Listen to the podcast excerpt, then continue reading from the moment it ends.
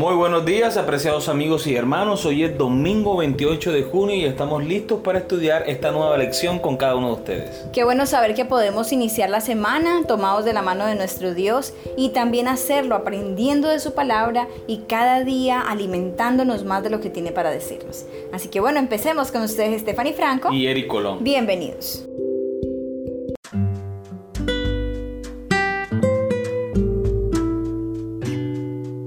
Proveer oportunidades para la salvación. Dios brinda oportunidades diariamente para que las personas en todas partes lo conozcan.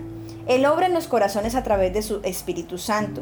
Se revelan la belleza y la complejidad del mundo natural. La inmensidad, el orden y la simetría del universo hablan de un Dios eterno con sabiduría ilimitada y poder infinito. Él dispone circunstancias o providencias en nuestra vida para traernos a Él. Aunque Dios se revela a través de las impresiones de su Espíritu Santo, las glorias de la naturaleza y los actos de providencia, la revelación más clara de su amor se encuentra en la vida y el ministerio de Jesucristo. Cuando compartimos a Jesús con otros, les brindamos la mejor oportunidad para ser salvos. Lee Lucas capítulo 19 versículo 10 y compáralo con Santiago capítulo 5 versículos 19 y 20. ¿Qué enseña el Evangelio de Lucas sobre el propósito de Cristo al venir a la tierra? ¿Cómo cooperamos con Cristo en su obra de salvar a los perdidos? Lucas capítulo 19 versículo 10 dice, porque el Hijo del Hombre vino a buscar y a salvar lo que se había perdido. Santiago capítulo 5 versículos 19 y 20. Hermanos, si alguno de entre vosotros se ha extraviado de la verdad y alguno le hace volver, sepa que el que haga volver al pecador del error de su camino, salvará de muerte un alma y cubrirá multitud de pecados. La Biblia también dice en 2 de Corintios capítulo 5 versículo 19 que Dios estaba en Cristo reconciliando consigo al mundo no tomándole en cuenta a los hombres sus pecados, y nos encargó a nosotros la palabra de la reconciliación. Nosotros somos los encargados de mostrar el amor de Dios a las demás personas y tratar por medio de la obra del Espíritu Santo que las personas se reconcilien con Cristo. Hay muchas personas que están enojadas por Dios, tal vez por experiencias que han vivido en el pasado. A veces siente que cuando ora Dios no le escucha y están resentidos por algo que le pidieron a Dios y para ellos Dios no respondió. O no estuvieron de acuerdo con la voluntad de Dios o sencillamente no han escuchado hablar de la palabra de Dios como si lo hemos escuchado nosotros.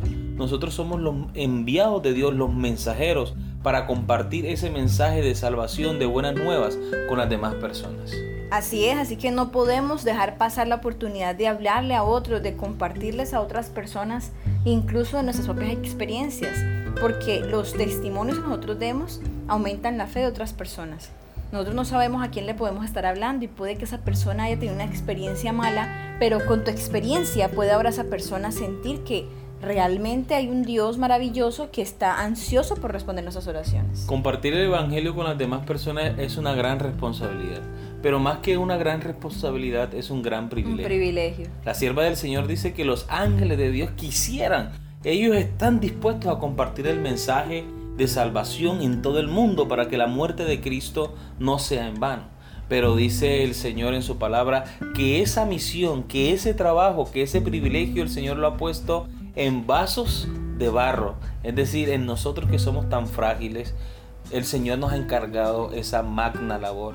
Y es que el Señor es sabio, porque cuando nosotros alcanzamos a otras personas para Cristo, nos preparamos al compartir la palabra de Dios. Y es que, amor, ¿quién puede entender mejor a otra persona que alguien más que ha vivido algo similar? O alguien que sea su misma carne. O sea, un ángel no podría decir que entiende completamente a alguien que está sufriendo por la muerte de un ser querido. Exactamente. ¿Cierto? En cambio, otro ser humano que ha perdido a alguien y que vaya y le diga, mira, yo también lo viví, esa persona más fácil va a escuchar. Exactamente. El mensaje de un ángel sería sorprendente. Bellísimo. Sería glorioso. Sin embargo, el Señor ha confiado este trabajo a ti y a mí. Amén. Muy bien, continuamos con la lectura. Según Santiago, el que haga volver al pecador del error de su camino, salvará de muerte un alma y cubrirá multitud de pecados, tal cual como está en Santiago capítulo 5 versículo 20. El libro de Romanos amplía este pensamiento. En Romanos capítulos 1 y 2, tanto los gentiles que han visto la revelación de Dios en la naturaleza como los judíos que han recibido la revelación profética de Dios en las escrituras están perdidos sin Cristo.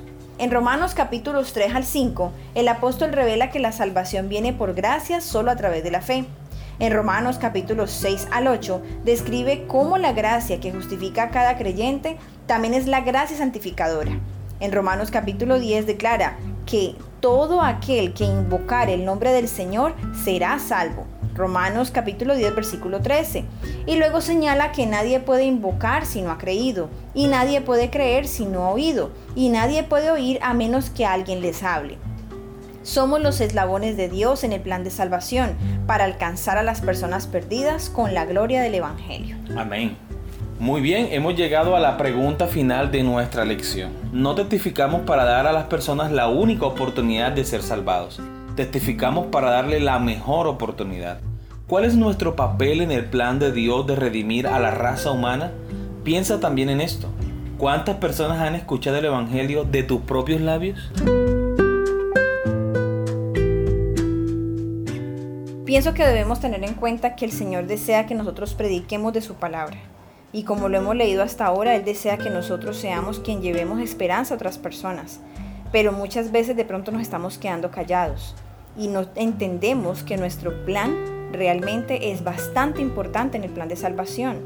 El papel que debemos cumplir es de suma importancia, porque el Señor desea que nosotros podamos acercarnos a las personas, que podamos brindarles a ellos no solamente palabras de aliento, sino también un testimonio, un testimonio que pueda hablar de lo que hemos creído, que pueda corresponder con lo que nosotros decimos que hemos creído. De hecho, ese es el argumento más poderoso para que una persona pueda venir a los pies de Cristo. Ver a un cristiano realmente convertido, ver a un cristiano que realmente viva el Evangelio, porque eso era lo que impactaba más a las personas en Jesús, porque las personas veían que Jesús predicaba, pero no simplemente que predicaba, sino que también aplicaba lo que predicaba. Y es que en ocasiones podemos darnos cuenta que solamente el simple hecho de ser amigos de alguien ya está haciendo mucho por otra persona. Simplemente el hecho de mostrarnos amables, de mostrarnos abiertos a otros, tal vez estemos brindándoles esa única oportunidad que han tenido de tener un amigo de verdad, una amistad, alguien que los entiende y que los puede escuchar. Y de hecho ese es el método de Cristo. El Señor siempre se acercaba a las personas para ganar su confianza, se acercaba siempre con el propósito de hacerles bien.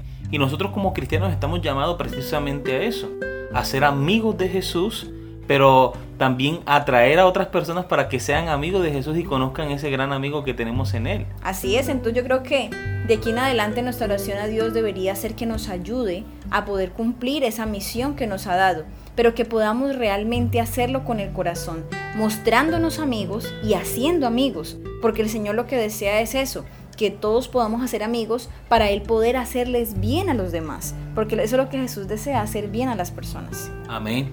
Y de esa manera nosotros mostrar a Cristo y que las demás personas también quisieran entregar su vida a Jesús y juntos prepararnos para tener un encuentro con Él cuando venga en gloria y majestad en el reino de los cielos. Amén. Bien, hemos llegado al final de nuestra lección. Esperamos que haya sido de gran bendición para cada uno de ustedes como lo ha sido para nosotros. Amén. Los esperamos mañana con una nueva lección. Que Dios les bendiga.